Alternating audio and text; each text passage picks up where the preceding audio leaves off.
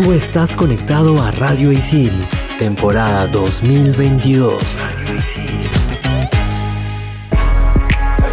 ¿Sabías que Patreon cobra a los creadores una comisión de 2.5% sobre los pagos hechos en una moneda distinta a la que estableció el creador para sus cobros? Hoy en Explícame esto, contenidos online. Bien, para terminar la clase, ¿alguna pregunta, chicas y chicos? Sí, yo. ¿Es mejor el vacío de la vida o la vida eterna después de la muerte? Ajá. Yo tengo otra. ¿Vivimos en un sistema económico y social de esclavitud moderna? Ok. Si existen las realidades paralelas, ¿cómo sabemos si estamos en la realidad o la paralela? Ya. Mm. Y cuando quieres dejar de pensar en algo, ¿estás pensando en dejar de pensar en algo? ¿Qué? ¿Qué? Bueno, estoy seguro que para todo esto hay una explicación. ¿O no? Aquí empieza. Explícame esto por Radio Isil.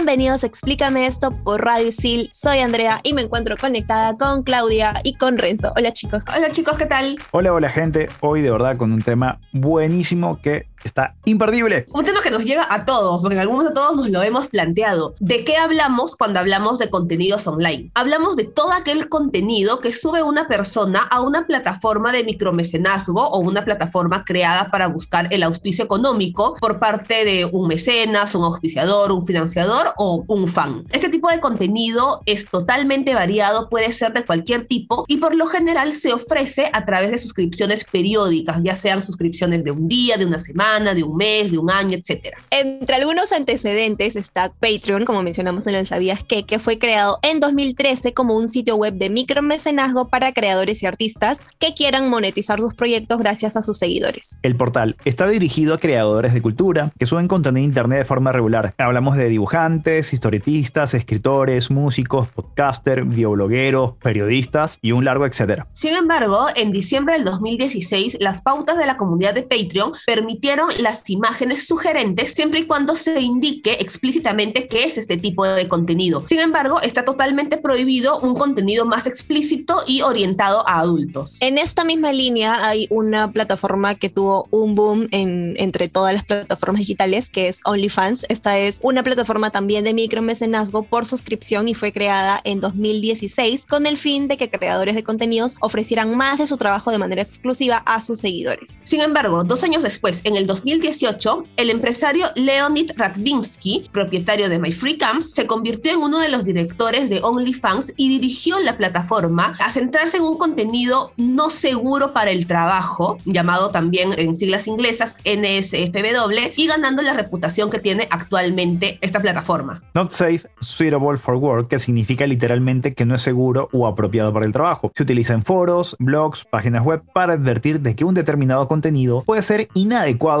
para su visualización en el trabajo, generalmente por ser para adultos o eh, tiene muchísima violencia o puede resultar ofensivo. Básicamente el contenido que revisas cuando abres en, ahí sí, en, en la chamba tu pestaña de, de, incógnito, que no necesariamente tiene que ser un contenido explícito, sino puede ser también un contenido ofensivo, puede ser un contenido políticamente incorrecto, etcétera. Sobre esto es importante hablar del imaginario social, porque a ver, pese a que la plataforma de OnlyFans no fue creada como una web de contenido para adultos desde un inicio, en sus orígenes, la mayoría de personas da por hecho que esta web sí tiene esta razón de ser. Y esto tiene que ver mucho con algo que menciona Alejandro Díaz, que es un doctor de la Asociación Colombiana de Salud Sexual, en la que dice que la sexualidad en los humanos tiene un componente biológico, pero también un componente psicológico y social. Por eso es que las personas tendemos a sexualizar muchas cosas, como por ejemplo los contenidos, las plataformas y diversos comportamientos que no son sexuales, pero que les damos esa connotación.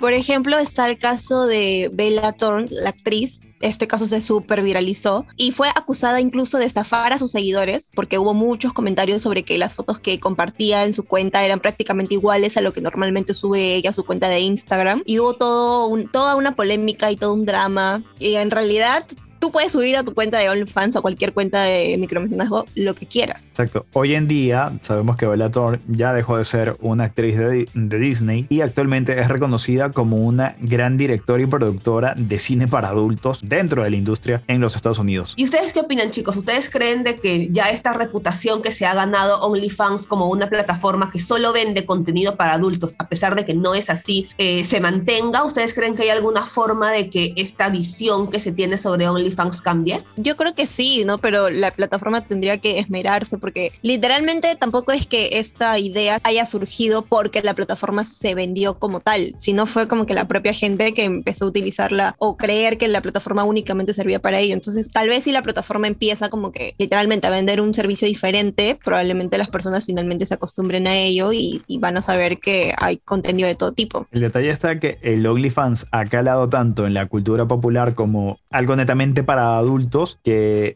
hasta hay personas que se bromean. Oye, estoy tan mal que económicamente que creo que voy a abrirme un OnlyFans. Pero inicialmente los primeros creadores de contenido de OnlyFans eran músicos underground, guitarristas, bateristas, algunas bandas. Imagínate el potencial de, por dar un ejemplo, ¿no? Una plataforma donde te suscribas para ver el material inédito de Alejandro Sanz, por decir algo. Las maquetas acústicas de Alejandro Sanz y termina siendo la plataforma para ver las fotos sugerentes de tal X cantante. O de una persona X que es famosa simplemente, que, sim- que quiso subir sus fotos o sus videos. Mira a dónde fueron a parar todas las cosas. Lo que sí está claro es que Patreon por lo menos ha ganado una reputación como ser el, el más cultural, como lo dijimos anteriormente. Sí, hay una larga lista de creadores de blogueros, periodistas, videobloggers, eh, gente que dedicada a los videojuegos, etcétera, que obviamente suben un contenido que no está dentro del marco explícito o para adultos, Ujú. que gracias a estas eh, donaciones, estos mecenazgos, han podido recorrer el mundo siguiendo pues su contenido, ¿no? Haciendo reportes de viajes, de turismo, eh, haciendo análisis de fútbol, qué sé yo, pero son gente que es muy reconocida dentro de sus nichos y que obviamente no suben ese tipo de material para adultos. Y que la mayoría de las personas que están en Patreon son youtubers, que incluso ellos mismos al final del video, en alguna parte del video, mencionan que tal nombre tiene su Patreon y que se, se suscriban. Hay una plataforma también en Argentina que yo escucho mucho en,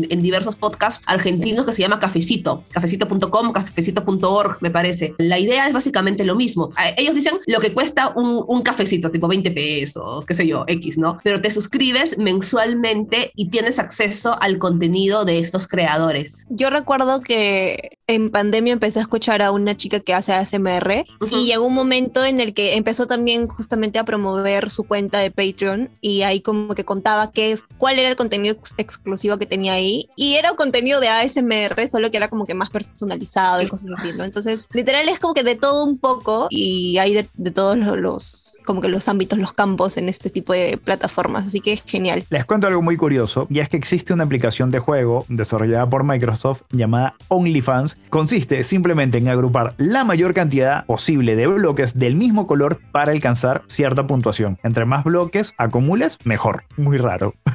Impactada con, la, con el dato. Pero bueno, mientras se nos pasa el impacto, vamos a hacer una breve pausa y regresamos con más. Aquí en Explícame esto, hablando de las plataformas y sus contenidos online.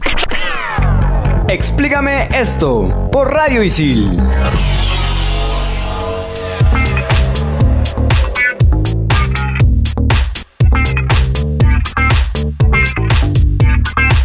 De vuelta aquí en Explícame esto por Radio Isil y Claudia Caliciani te doy los honores. La frase célebre llega gracias a Don Tapscott. Todo lo que uno necesita es una computadora, una conexión de red y una chispa brillante de iniciativa y creatividad para unirse a la economía. Confirmo, la cantidad de cosas que le sacan plata en internet. Literalmente. Y no son solo las criptomonedas, hay mucho más. Hasta los contenidos más X, ¿ah? O sea, ni siquiera es que tienes que hacer como que la cosa más guau del mundo. Es que, o sea, a mí algo, que me parece bastante paja es que cualquier cosa que se te ocurra, o sea, cualquier tipo de contenido, es como que siempre va a haber alguien dispuesto a consumirlo. Por muy random, extraño, eh, no sé, incluso hasta repetitivo que parezca un contenido, siempre va a tener un público al cual va a llegar y que se va a fidelizar con eso que haces. Es verdad, la democratización de Internet. Ya que hablamos de una plataforma bastante exitosa como OnlyFans, pues hay que ampliar el panorama, ver cómo es OnlyFans como negocio, porque en el 2020 hubo una investigación sobre la venta de contenidos para adultos en Internet y un tercio de los perfiles de Twitter en los que se ofrecía este contenido pertenecían a menores de edad que tenían OnlyFans para compartir dicho contenido. Claro, es que acá hay un tema. Cuando tú creas una cuenta de OnlyFans, puedes asociarla a algunas redes sociales, como por ejemplo Spotify o Twitter. Y muchas personas que tienen su cuenta en OnlyFans usan su Twitter para promocionar su contenido de OnlyFans. Y además, si consideramos que OnlyFans cuenta con 85 millones de usuarios en línea, que está libre de anuncios, que no tiene tanta censura y demás cosas, o sea, y demás libertades para crear contenido, es como que muchísimo más fácil. Sin embargo, por otro lado, toda esta libertad acerca del contenido que puedes subir se ve reforzado por una política como que muy general, eh, una política legal muy general, muy laxa y lamentablemente con bastantes irregularidades que ponen en riesgo la privacidad de los usuarios. Ojo que OnlyFans gana el 20% de lo recaudado por cada creador y esto es bastante considerando que OnlyFans cuenta con 85 millones de usuarios, así como lo dijo Claudia. Además, se difundió que la compañía estaría planeando vender acciones para conseguir nuevos inversores, aunque de momento no tiene la intención de poner a la venta todo el negocio. Y a todos los que están pensando en crearse su cuenta de OnlyFans, les comento que las categorías más pagadas son los cosplayers, los blogueros de viaje, los consejeros de belleza, los entrenadores fitness y diversos influencers acerca de tipo estilo de vida. Así que ya saben, cosplay, viajes, belleza,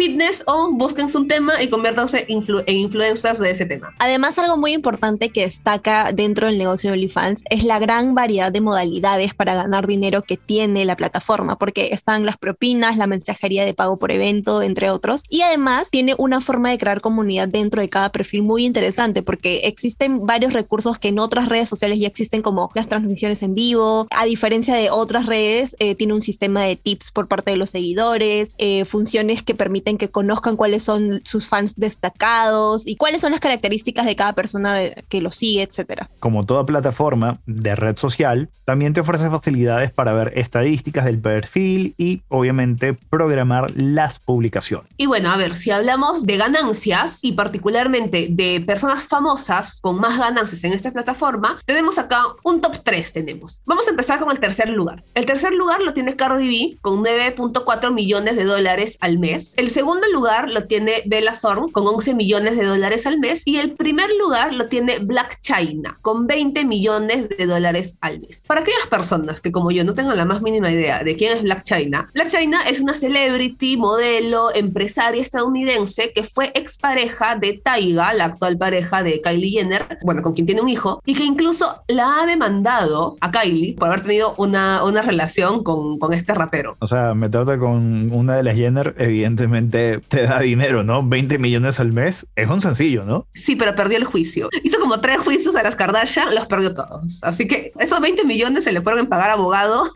para los juicios que les hizo. Pero de igual forma, si eso gana al mes, ya pues, ¿no? Un mes más de trabajo y lo habrá recuperado, supongo. En fin, mientras aquí creo que nos vamos a poner a pensar en de qué forma podemos crear contenido para alguna de estas plataformas. Ya regresamos en el siguiente bloque con mi parte favorita del programa que es el Top 5. Aquí en Explícame esto por Radio Isil. Explícame esto por Radio Isil.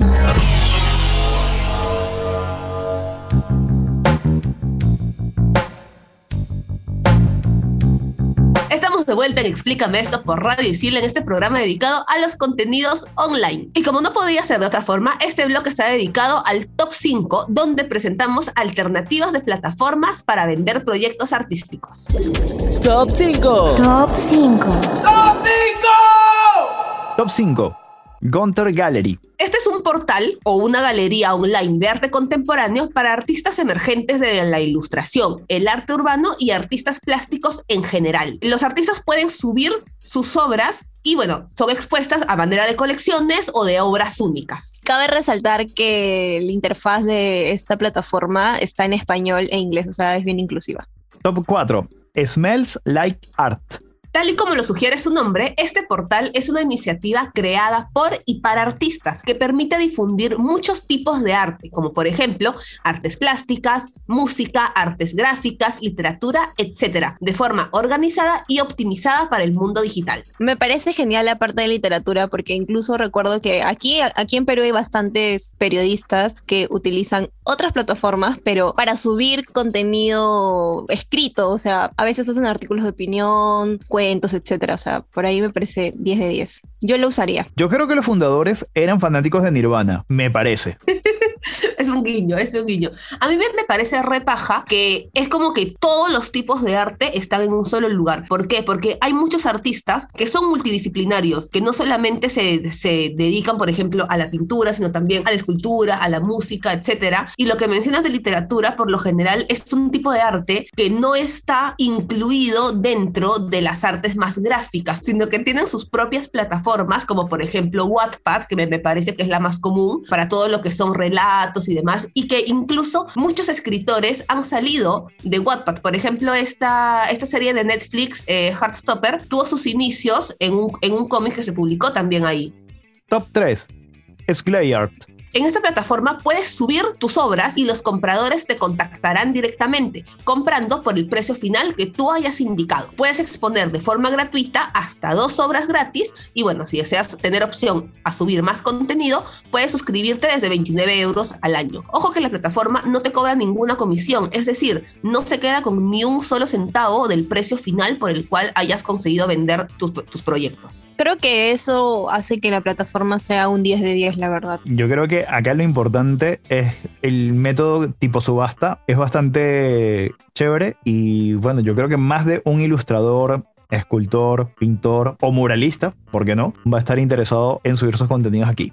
Top 2. Society 6. Lo curioso de aquí es que la mayoría de las obras expuestas están relacionadas a todo lo que es diseño de interiores y sirve justamente para decorar un espacio arquitectónico. Puedes encontrar productos como marcos, eh, impresiones, fundas de almohadas, cuadros, etc. Para hacerlo mucho más sencillo, todo lo que es sección mueblería.